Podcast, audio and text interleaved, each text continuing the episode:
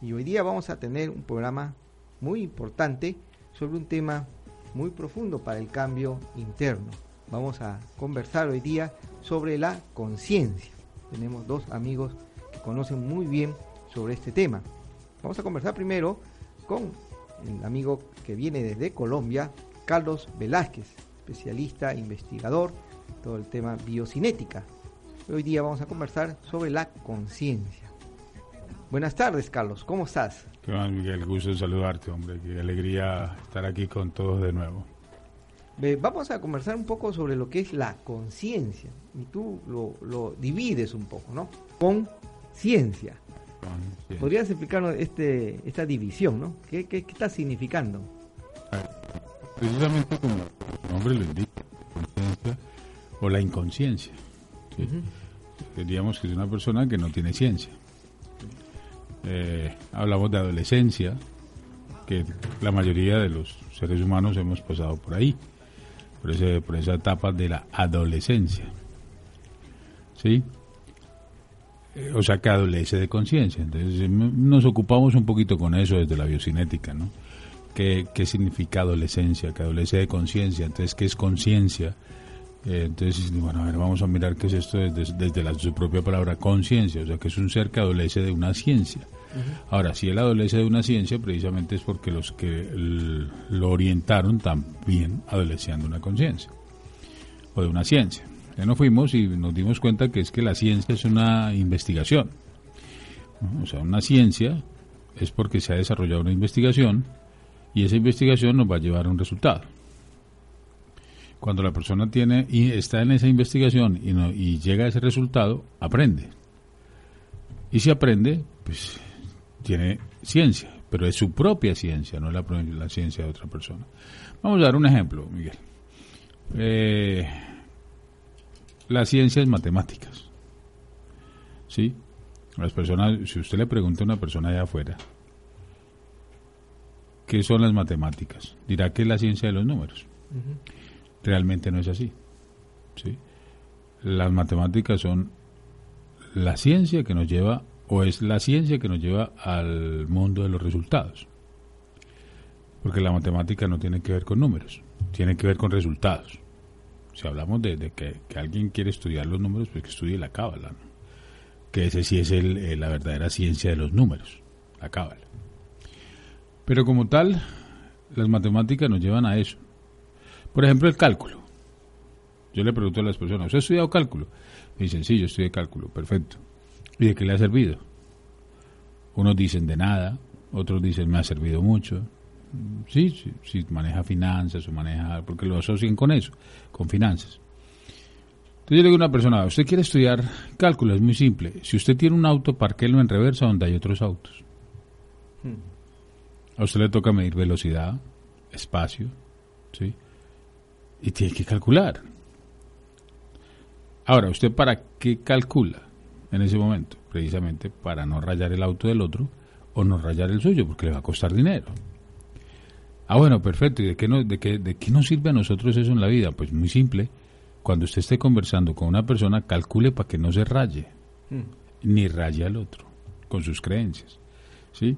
Cada quien tiene su propia verdad y cada quien si hace una investigación de lo que le está pasando va a encontrar un resultado y ese resultado lo va a llevar a, transformar su vida. Pero mientras una persona quiera transformar su vida y no haga una investigación de lo que le está pasando, pues nada le va a pasar. O sea, no quiere, no, no, no es capaz. Mira, precisamente ahora conversábamos con César. Le decía, mira, para que una persona logre una transformación de vida, debe haber un resultado y ese resultado lo debe llevar a una sinapsis cerebral. Yo lo llamo orgasmo cósmico. ¿Sí? Sigo dándole algo. Porque es que cuando vos encontrás algo, vos encontrás tu propia verdad, es la tuya. ¿Sí? Es tu verdad. Entonces, cuando tú tienes tu verdad, tú dices, es mi verdad por encima de. En especial en los efectos de la comunicación, ¿no? ¿Sí? En los efectos de la comunicación. Las personas, mm, la mayoría de las personas no saben comunicarse. ¿Sí? No saben comunicarse ni con ellos mismos. Ahora, para comunicarse con otra persona. Hay que tener ciencia.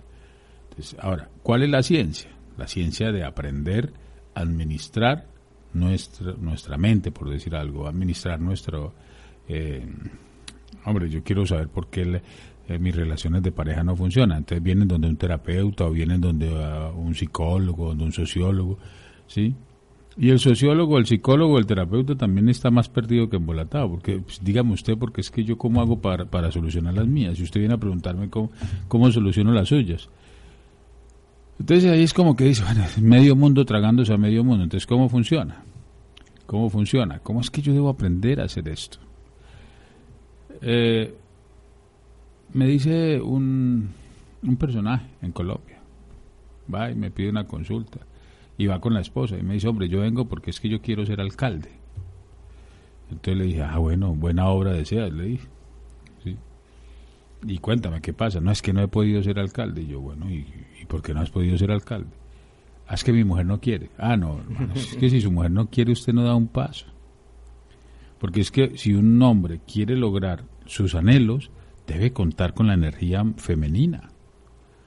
Porque si la energía femenina en este momento no está acompañándolo usted, usted no va a lograr lo que quiere. Ahora, ¿por qué no? Ah, le pregunté a la señora, ¿usted por qué no, no quiere que él sea alcalde? Me dice, es que, es que eh, nosotros nos sentimos abandonados, él se dedica a la política y se olvida de la familia. Yo, hermano, si usted no sabe administrar su familia, ¿cómo va a administrar una ciudad? Si usted no ha sido capaz de hacer feliz a su familia, ¿cómo va a ser feliz a una ciudad? Ahora, no se trata precisamente de, venga, venga, miremos qué es. Ahora, si usted cambia de mujer, porque es lo más seguro, hmm. ¿sí? Y logra llegar a ser alcalde, usted será un pésimo alcalde. ¿Por qué? Porque es que por su fruto los conoceréis. Eso lo, dice muy clarito, está escrito hace mucho tiempo.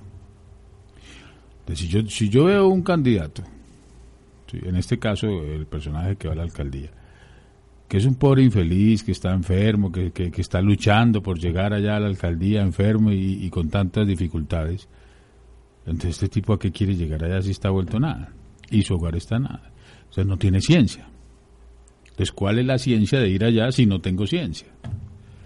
Y así nos pasa con todo. Hay una persona que dice, quiero montar un negocio, pero no tiene ciencia. Porque, porque el hombre va a montar un negocio porque cree que con el negocio va a ganar mucho dinero ¿sí? Y posiblemente sí, pero pierde la salud, entonces ¿en qué quedamos? El dinero que se gana, entonces toca invertirlo en, medicamentos o en cirugías o en cosas. Entonces uno como que, bueno, ¿y cuál es el sentido de la vida humana? Entonces, una vida humana sin ciencia es una vida sin sentido. Es una vida sin sentido. Entonces, eh, comprender, primero, eh, dice un, eh, hay un investigador, un científico japonés, Michia Kaku, Dice, el niño nace siendo científico, investigador. ¿sí? El niño nace así. O sea, es un estado inherente del ser humano ser científico para encontrar su propia ciencia. ¿Qué sucede cuando el niño comienza a crecer? Que eso se muere. Y empezamos a repetir cosas que nos, que, nos dicen que nos enseña. ¿Sí? Bueno, está bien, cada quien puede educarse como quiera y como, como, como, como mejor le parezca, ¿sí? Estando ahora en Colombia estaba con un grupo de profesores.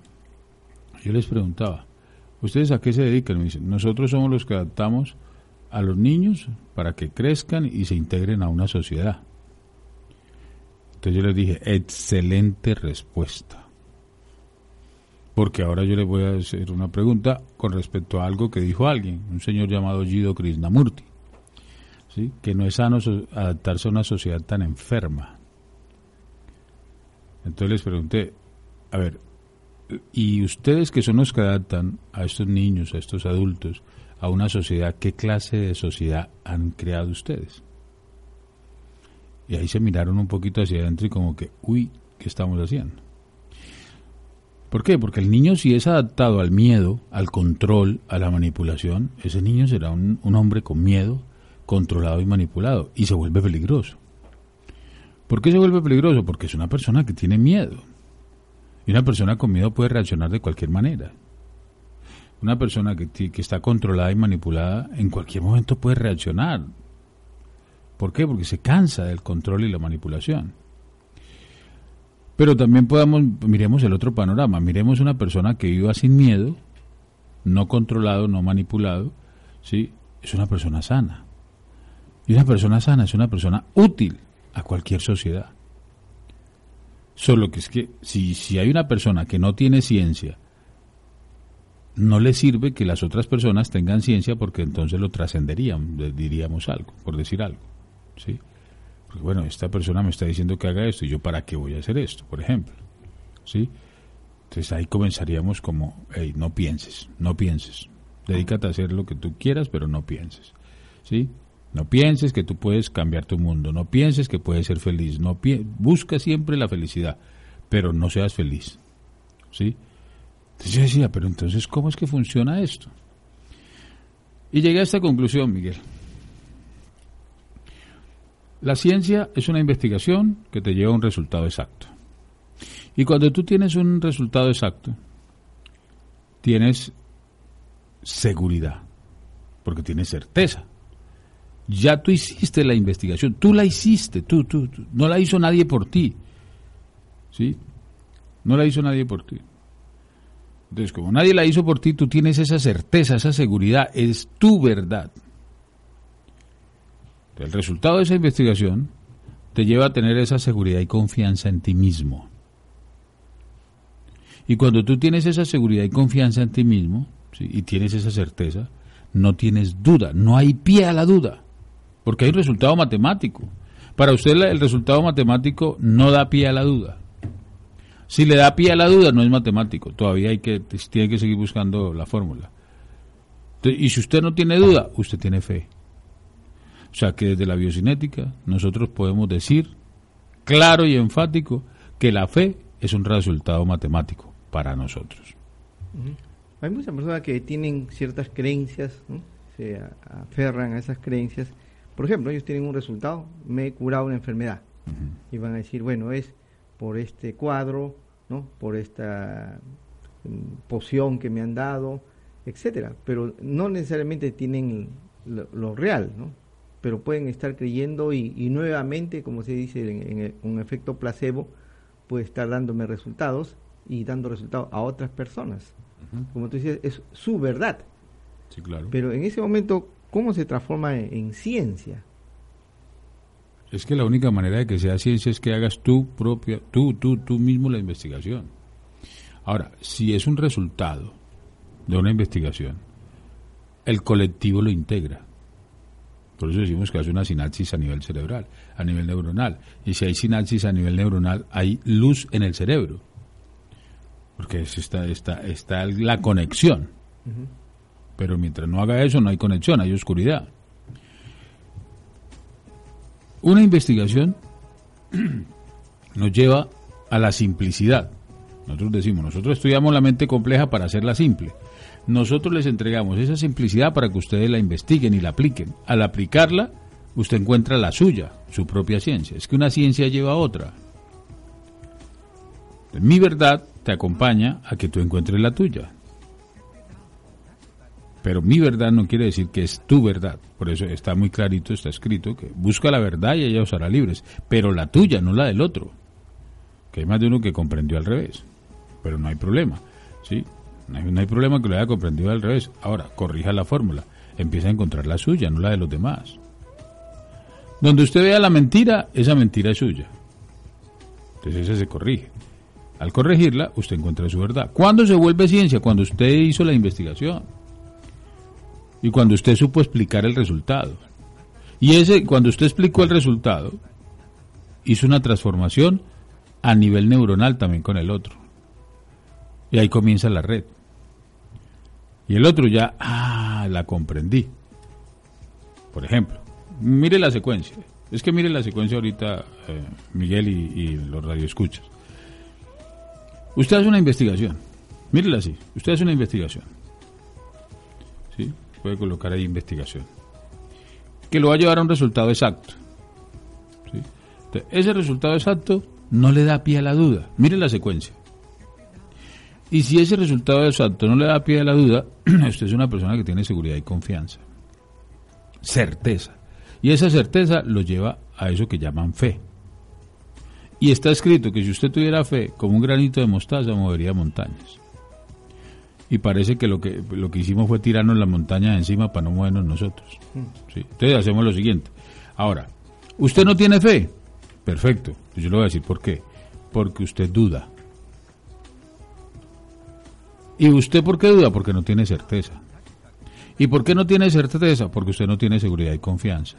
¿Y por qué no tiene seguridad y confianza? Porque usted no tiene un resultado matemático, usted no tiene un resultado exacto.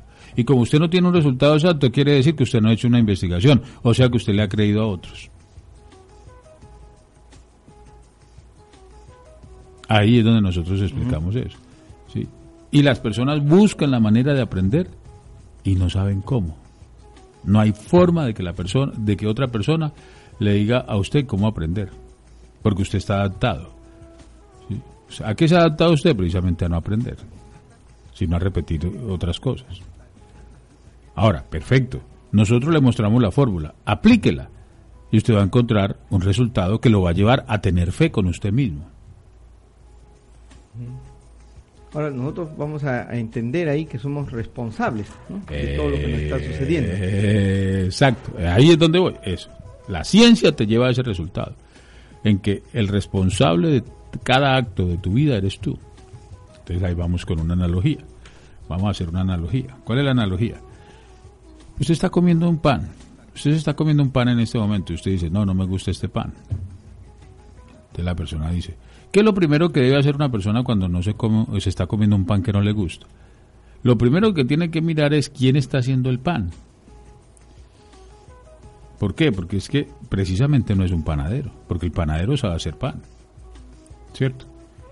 Entonces, si, si yo tengo una, una, una compañía, una panadería, donde hacemos pan, y los clientes no vienen, es porque el pan es maluco, no, no les gusta, no, no, no me gusta el pan de esa panadería. Perfecto. Si la panadería no funciona, se va a ir a quiebra, lo que llaman pique financiero, se va, se va a arruinar. El dueño de la panadería, ¿qué tiene que hacer? Mirar a ver, eh, dígame, ¿quién está haciendo este pan tan feo? Que no, no, no le gusta a nadie. Entonces dicen, vea, ese que está allá, es el señor que barre es el que, el que está haciendo el pan. ¿Cómo así? Venga a ver, ¿usted cómo está haciendo el pan si usted no es panadero? Ahora, le toca a usted asumir el orden de esa panadería, porque usted es el dueño, ¿sí? Pero usted le ha delegado esas funciones tan importantes a otros, porque es que ustedes de pequeñito le dijeron que usted no podía creer en usted, que usted tenía que creer en los demás, porque es que usted no sabe, ¿sí? Entonces así es como funciona. La persona se adapta a vivir con miedo, a vivir manipulado, a vivir manipulando, a vivir controlando, porque yo no quiero hacerme responsable de mi vida. ¿Por qué? Porque yo no sé. Entonces, siempre le estoy haciendo, le estoy haciendo, eh, le echo la culpa al político de turno, le echo la, culpa a, a, la baja del dólar, le echo la culpa a las finanzas, le echo la culpa a la situación del país, ¿sí? pero nunca asumo la responsabilidad. ¿Por qué? Porque es que yo no sé, es que yo no sé. Entonces hay que aprender. ¿Y hay que aprender a qué? A aprender. Porque si, si nosotros no sabemos aprender, ¿sí? Entonces, haga de cuenta que le dimos la panadería mucho tiempo a una cosa que se llama creencias o ego. Vamos a decirlo así. Entonces, ¿quién administró la, pana- la panadería? ¿Y quién administró la panadería hasta hoy? El ego. Ahora, quítelo de ahí. Haga de cuenta que la panadería es la mente. Ahora, quítelo de ahí y empiece usted a administrar la panadería. Pero resulta que usted nunca ha hecho pan. Entonces, ¿qué le toca hacer? Diga, ¿qué le toca hacer? Administrar, No, aprender comprende. aprender a hacer pan. ¿Sí? Ahora, ¿a qué venimos realmente nosotros? A eso, a acompañarlos a que aprendan. ¿Sí? Normal. A que aprenda usted a sanarse usted mismo. Si usted se enfermó, se, se sana usted, nadie lo puede sanar. Es que ni Jesús, Jesús siempre decía tu fe, tu fe, o sea, tu investigación es la que te va a dar la sanación. El resultado a lo que te lleve tu investigación. Te vas a tener una seguridad y una certeza contigo mismo. Y una persona que tiene certeza y seguridad, vuelvo y te repito, Miguel, y vuelvo y le repito a las radioescuchas, ¿sí? Si usted es una persona segura y confianza, ¿sí? con confianza, A usted el universo le abre todas las puertas que usted quiera. Pero cuando usted tiene inseguridad, ¿cómo le van a abrir las puertas, hermano? Dígame cómo. Porque es que usted va a ir a manipular el horno. Y si lo manipula mal, ¿qué va a hacer con el horno? ¿Le va a estallar en la cabeza? ¿O, le va a, o, va a quemar el pan? ¿O va a volver? ¿Quién sabe qué cosas va a hacer usted allá? Porque, entonces hay que, espere, primero aprendamos para vivir con seguridad y certeza. Aprendamos a comunicarnos con nosotros mismos. Vea, por ejemplo, una gotica de agua. Una gotica de agua está buscando el mar. Mire el mar tan inmenso, mire la inmensidad del mar.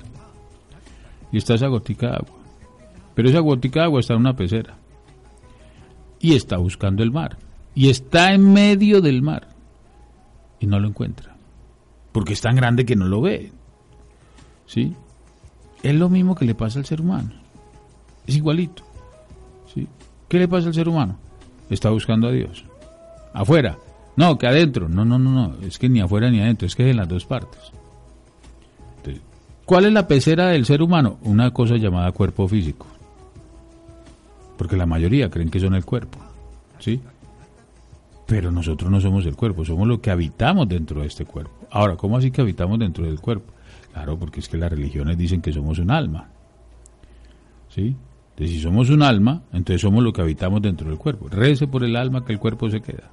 Entonces, mira cómo se va uniendo la ciencia con lo espiritual, no con la religión, porque la religión y la ciencia están peleados hace mucho rato. ¿Sí? desde hace. La religión no cree en lo científico y los científicos no creen en la religión. Entonces uno dice, bueno, está bien, si ellos pelean, pues eso es cosa de ellos. Nosotros no hay inconveniente. Nosotros aquí, a través de lo científico, avalamos lo espiritual y lo espiritual avala la ciencia. O sea que la integramos. Es eso. Y así le vamos encontrando sentido de vida a la vida misma. Entonces, si nosotros creemos que estamos separados, no hay nada. Porque todo lo que está en mi entorno es parte de mí y yo soy parte de él. Y eso lo sabían nuestros, y lo saben nuestros taitas andinos, ¿sí? nuestros chamanes, nuestros queros, nuestros mamos de la Sierra Nevada, todos, ellos lo saben, lo tienen claro. ¿sí? Hazte cuenta que un pescado está nadando en el mar, pero no sabe que existe el agua, porque él no sabe que es agua. Es lo mismo nosotros aquí. A ver, creemos que hay una cosa que se llama vacío. Haz de cuenta que es el pescado que está navegando en el vacío. Es igual, nosotros eh, estamos en lo mismo, solo que no, no despertamos y no nos damos cuenta de esa gran conexión con el todo. Porque es con el todo. Somos el todo en la unidad y la unidad en el todo. Y ahí viene la ciencia que te lleva a corroborar eso. No creas nada. No quiere decir, hay que creer, cree, un, cree una parte, pero no te quedes ahí, porque es que la creencia es un escaloncito hacia la investigación. Ah, bueno, listo, lo que está diciendo este señor es verdad, pero yo no sé si es verdad o es mentiras, pero voy a investigar y ya eso es diferente. Sobre el ser consciente o ser conciencia. Así es. ¿Cuál es la diferencia? ¿no? Porque a veces uno dice, soy, al ser consciente es una conciencia. A ver, mm, la conciencia, vuelvo y te repito, es eso, ser, ser. Estamos hablando del ser. sí. Es que se tiende a confundir por la temática de, del lenguaje. ¿sí? Ser conscientes ¿sí? son entes. Ser conscientes ¿sí? de sentir, sientes, entes. ¿sí? De ahí nos vamos a la... bueno, las personas son como entes que actúan con lo que sienten. Y nosotros no debemos actuar por emoción. Nosotros debemos actuar conciencia. ¿Sí? Muchas personas no dicen ser, soy conciencia, no, sino tengo conciencia. Tengo conciencia. Entonces eh, es cuando decimos, yo tengo conciencia de que eso es malo. No, no, no, no. entonces no tiene conciencia. ¿sí? Entonces no tiene ciencia. Tiene conciencia, pero no tiene ciencia. Entonces hay que comprender un poquito eso. ¿sí? Vámonos ahí, mira. Mm, un ser consciente actúa por emoción. Por ejemplo, mi mujer me la está jugando con otro hombre. ¿Qué quiere decir eso?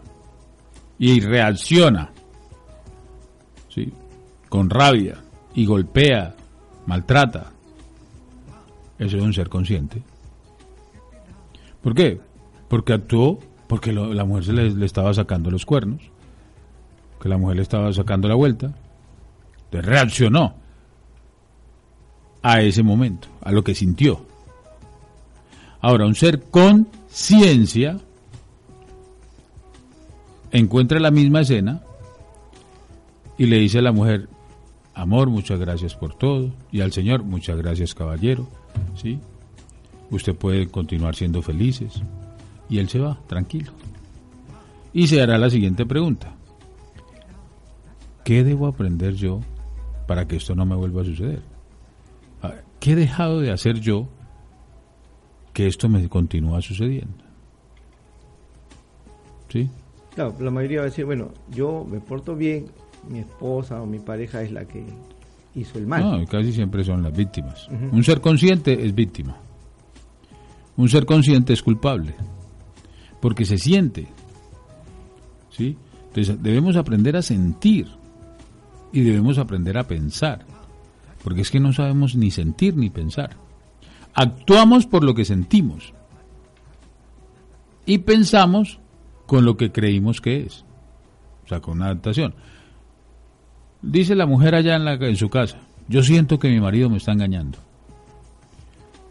Al decir esas palabras, yo siento que mi marido me está engañando, yo soy la víctima.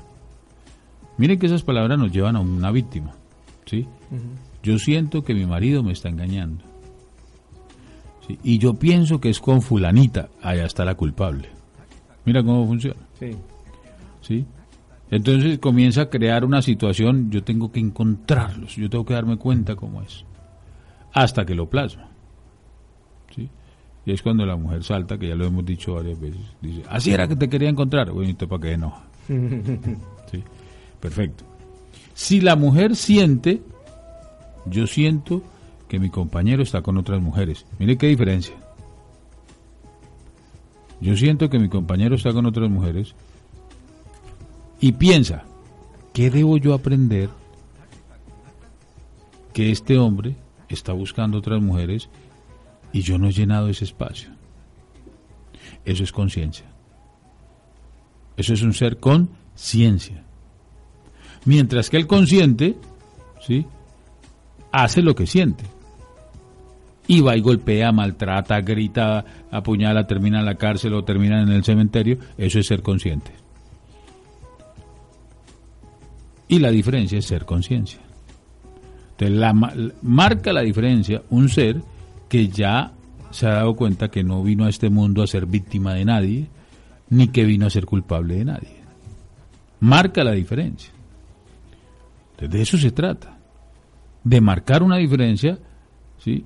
Para hacer un mundo diferente al que tenemos hoy. Pero el, sobre el aprendizaje del que tenemos hoy. Mira, nosotros decimos, yo, nosotros les decimos a las personas, vea, el matrimonio es la unión de dos demonios que... El matrimonio es la unión de dos demonios. Entonces las personas dicen, no, ¿cómo así? ¿Cómo se le ocurre que el matrimonio es la unión de dos demonios? Entonces yo les pregunto, bueno, ¿y cómo está el infierno que están viviendo? Ay, sí. Claro, porque se están matando. Entonces yo les digo, es la unión de dos demonios que si tienen la información correcta, podrán transformarse en ángeles y bajar el cielo a la tierra. Pero para yo poder construir un cielo en la tierra, debe ser sobre las ruinas del infierno que estaba viviendo. ¿Qué quiere decir eso? Eso quiere decir que yo debo aprender cómo hice el infierno para poder hacer un cielo. Antes no. Si, me llena de celos, si me llena de desconfianza, de inseguridad, yo tengo que saber cómo fue ese, cómo fue que yo creé todo eso. Porque somos unos expertos en subir el infierno a la tierra. Pero qué difícil es bajar el cielo a la tierra. Qué difícil. No, pero es que yo quiero vivir como un cielo, pero sí, pero no está viviendo un cielo.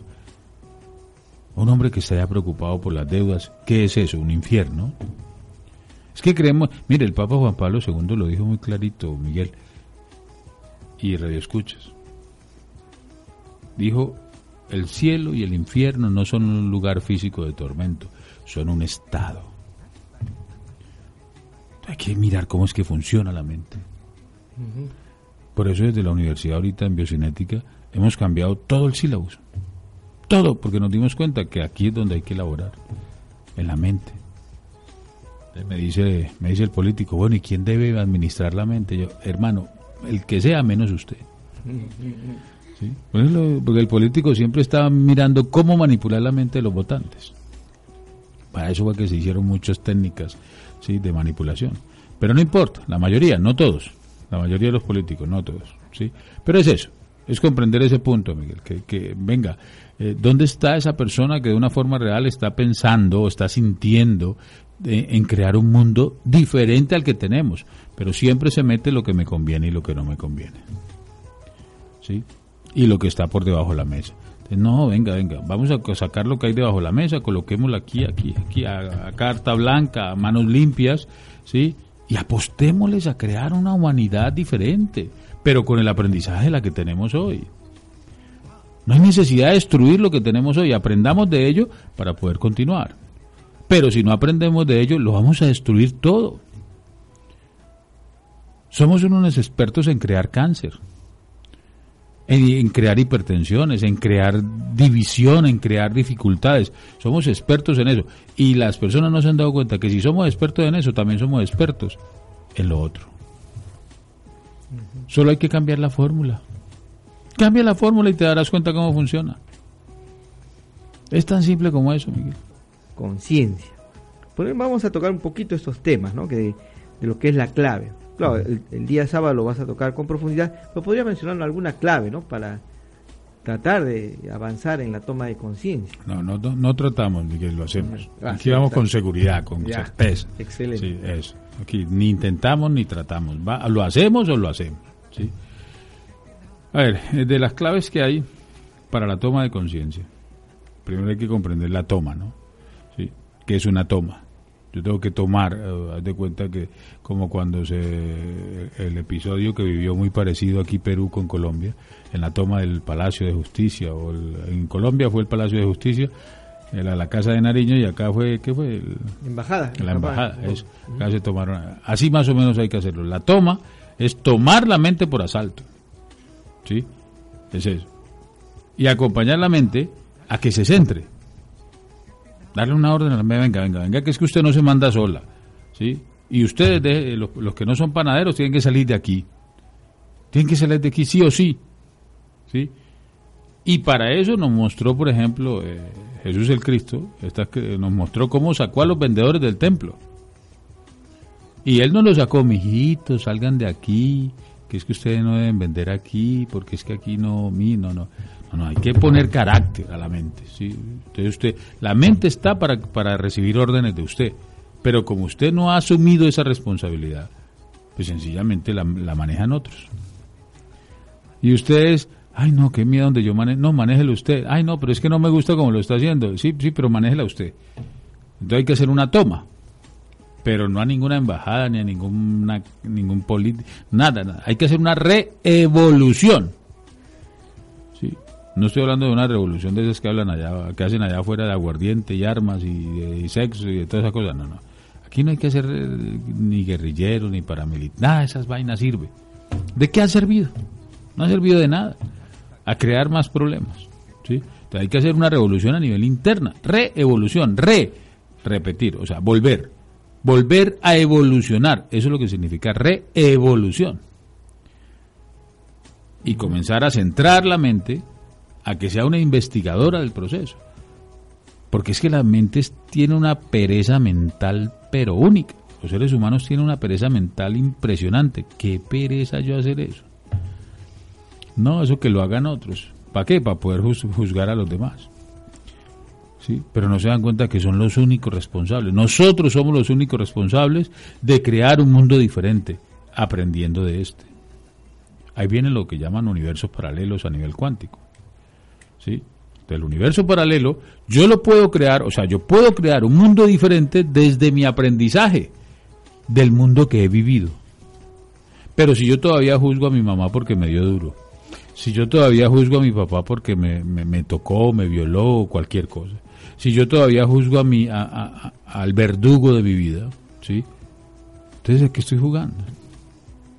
Alguien me preguntaba ayer, Carlos, entonces tenemos que aguantar. Y le no, aquí el que aguante se revienta.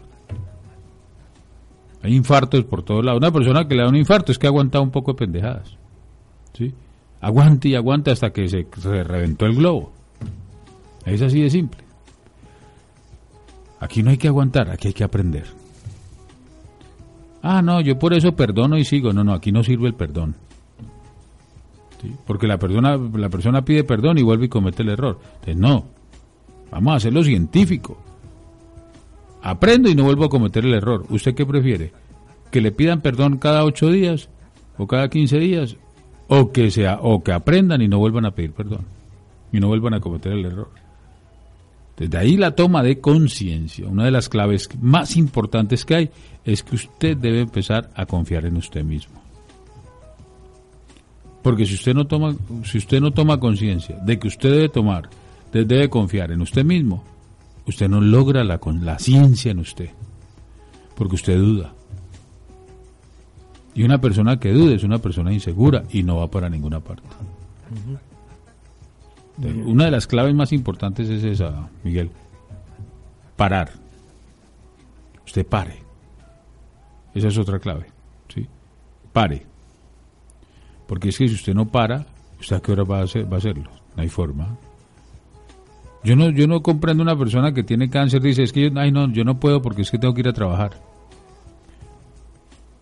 Yo no puedo hacer eso porque es que tengo que ir a trabajar. Y tiene cáncer y tiene que ir a trabajar. O sea, para ella es más importante salir a trabajar que sanarse a sí misma. Entonces yo le digo, si usted no para, no hay forma de que usted pueda hacer una transformación de vida. Sobre lo que usted está haciendo, no. Usted tiene que parar. Y cuando pare, entonces ahí es cuando usted va a empezar a, mirar dónde dejó usted de creer en usted. Porque es que nosotros de niños somos Superman, somos superhéroes, somos lo que sea y somos capaces de hacer lo que sea cuando somos niños. ¿En qué momento se, se cortó eso? Y que usted le empezó, empezó a vivir una vida buscando seguridad y confianza en otros. ¿En qué momento? Usted ahí recupera su seguridad y confianza. Usted vuelve a creer en usted. Y cuando usted vuelva a creer en usted viene la tercera clave, que vendría a ser aprender. Porque es que yo ya sé, ya sé que puedo aprender pero es que en este momento a mí me da miedo aprender. No es que si yo aprendo me hago responsable de mi vida y no, eso es un, eso es, un pecado mortal. Que yo crea en mí y que yo pueda aprender de la vida. No, usted no puede hacer eso. ¿Cómo le ocurre? ¿Sí? Pero resulta que si usted, le si usted lo hace, usted tiene sabiduría, tiene sentido de vida y sabe qué hace aquí, de dónde viene, para dónde va. Una persona que vive despierta. Y nosotros le apostamos a eso, Miguel. Nosotros le apostamos a que el ser humano sí sabe. Solo que no se le ha entregado la información como es. Ahora, no vamos a juzgar a nadie ni a pelear con nadie. Aquí no venimos a pelear con nadie. Venimos a conversar con las personas, a los que quieran, con mucho cariño, con mucho amor. Venga, usted quiere, usted quiere hacer, ah, bueno, hágale, vea, mire, está esto. Haga, haga este ejercicio, hágalo. Porque es que muy clarito está escrito, que es que si tú haces lo que yo he hecho, esto más podrás hacer. Si tú haces, no es si tú repites lo que yo hice, esto y más podrás hacer, no, es si tú haces. Y lo que nosotros hemos, eh, lo que realmente hemos visto de, de, en el caso de la vida de Jesús, ¿sí? que el que fue el que escribió estas palabras, o el que dijo estas palabras, Jesús era un investigador. Jesús era un científico puro. Puro. O sea, a, las investigaciones que hemos hecho nosotros sobre esta parte, no solo de Jesús, sino de Buda, de Krishna, son seres con mucha sabiduría. Y la sabiduría no está en los libros. Y la sabiduría no, no, no, no sale así porque usted nació aquí, ya así salió, no, y ya. No, no, es que usted, todos somos, dicen que todos somos hijos de Dios, ¿no? Y si todos somos hijos de Dios, somos hijos de una gran energía. Y que esa energía tiene un fin. Si usted ve, por ejemplo, mire, mire lo que hace la ciencia. Usted tiene un cable, hay un cable de energía eléctrica. Usted ve la energía. Usted dentro de ese cable ve la energía. No, no, no, no, no se ve, ¿cierto? Y si, pero sabe que está ahí. Porque si la toca, ¿qué pasa? Ah, ¿sí es? ¿Por qué? Porque estamos en frecuencias diferentes. Esa energía es muy fuerte y nosotros estamos muy densos dentro del cuerpo. cuando esa energía tiene un fin. ¿Cuál es? Iluminar. Iluminar, la luz. ¿Sí ves? Ahí está el punto. Ahora, el cuerpo es energía y está esperando eso, iluminar, que usted la ilumine. Pero usted, la mayoría de las personas no saben eso. Listo, no hay inconveniente. El que quiera saber, bien llegado es. ¿Cómo es que funciona? Es que aquí no se trata de, agarrarnos de, de, la teoría de uno, de la teoría de otro, la teoría de otro. No, cada uno de nosotros tiene una ciencia tan importante que la ciencia de Miguel, sí, no puede, no, o sea, no hay forma de que yo haga lo que Miguel tiene por darle a la humanidad. No, yo tengo que hacer lo mío. Que yo haciendo lo mío, Miguel dirá, ah, esto me enlaza con lo esto que estoy haciendo. Entonces Miguel, pa, da otro salto. ¿Sí? Y Miguel expresa algo que otra persona escucha y dice, ah, pues claro, mira cómo, mira cómo es la energía cuando va, ¿sí? perfecto, yo tengo que ser el receptor para poder ser emisor después. Entonces vamos iluminando el proceso. Iluminar es aprender. Es tan simple como eso, es una, cuestión de terminología. Yo estoy iluminado. Ahora, ¿para quién estoy iluminado? Para mí. Yo no estoy diciendo que estoy iluminado para los demás. Ya ese ejercicio lo hemos hecho también aquí. Miguel está iluminado. ¿Para quién? Para él. César, para él. Ross, para él. Y cada uno de los seres que está allá debe decir, yo estoy iluminado para mí mismo no para los demás. Así es el tamaño, Miguel. ¿Podría mencionarnos un poco de lo que es la espiritualidad conciencia? ¿De qué se trata? Mira, la espiritualidad conciencia es algo que nos lleva a, a la espiritualidad conciencia nos lleva a comprender la creación, a comprender que la materia es una forma que nos está entregando una información. Y de que hay materia, formas materia, y de que hay formas inmateria. O sea, que hay, formas que no tienen materia, ¿sí? pero también hay formas que tienen materia. Por ejemplo, sabemos que Miguel es Miguel por la forma que tiene. ¿Sí? Por eso. Pero, ¿quién es Miguel realmente? ¿O qué es Miguel? Lo que llaman Miguel. Si nosotros le quitamos el nombre de Miguel, pues entonces, ¿qué sería? Haríamos el cuerpo y otras cosas. Pero si quitamos el cuerpo, entonces, ¿quién sería? Y ahí empezamos como, en esa, en la, esa parte científica, ¿qué es la célula? ¿Sí? Si nosotros vemos una red neuronal y la asociamos a una, a una constelación de galaxias, nos vamos a encontrar con, con una similitud muy grande. Entonces, ¿qué pasa afuera que se ve adentro y qué pasa adentro que se ve afuera? La no materia no quiere decir que, porque no se vea no está. Si usted cierra los ojos y ve una manzana, pues usted está viendo una forma. ¿Sí? Y si usted abre los ojos y la manzana está ahí, usted está viendo otra forma. ¿Cuál es la diferencia de las dos formas? La materia. Y la otra, la información que tiene. Entonces la persona se queda con un insulto del compañero o la compañera, ¿sí? En la forma inmateria, creada por la materia. Entonces viene lo espiritual y lo, y lo científico. Lo espiritual es el resultado de la investigación de lo material, pero que no se ve. Y lo material es el resultado de la información condensada y que no se ha aprendido. Entonces hay que unirlas todas dos para ver qué es lo que está pasando. Eh, cuando dicen que una, ah, esa persona, esa persona tiene mucha sabiduría, es una persona que ha venido integrando tanto la ciencia con lo espiritual. la materia y la inmateria. Excelente, entonces vamos a tener oportunidad a partir del día de hoy a cambiar nuestra forma de pensar, ¿no? y no solamente la forma de pensar, sino cómo estamos viviendo constantemente porque es de acuerdo a la mente cómo uno está fluyendo cada día y también cómo se están presentando las situaciones, las personas, todo lo que nos está sucediendo. Hoy es una gran oportunidad para iniciar este cambio. Mire, yo pienso que más que cambiar la forma de pensar es aprender de esa forma en la cual estoy pensando y trascender eso. Porque es que cuántas veces, mire, llevamos siglos tratando de cambiar la forma de pensar y no lo hemos logrado. Y mientras la mente esté industrializada, que tiene que producir y que tiene que hacer cosas a las que no vino, es una mente que está hacia afuera. Y la mente debe aprender a estar adentro y afuera a la vez. Y entre lo que hay afuera y lo que hay adentro debe haber un transformador como en toda energía. ¿sí?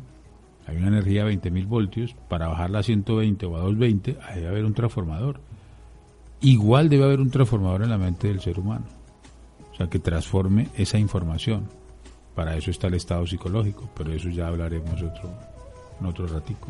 Muchísimas gracias por su atención. Nos encontramos el día lunes a la una de la tarde. Muchas gracias. Muchas gracias a ti.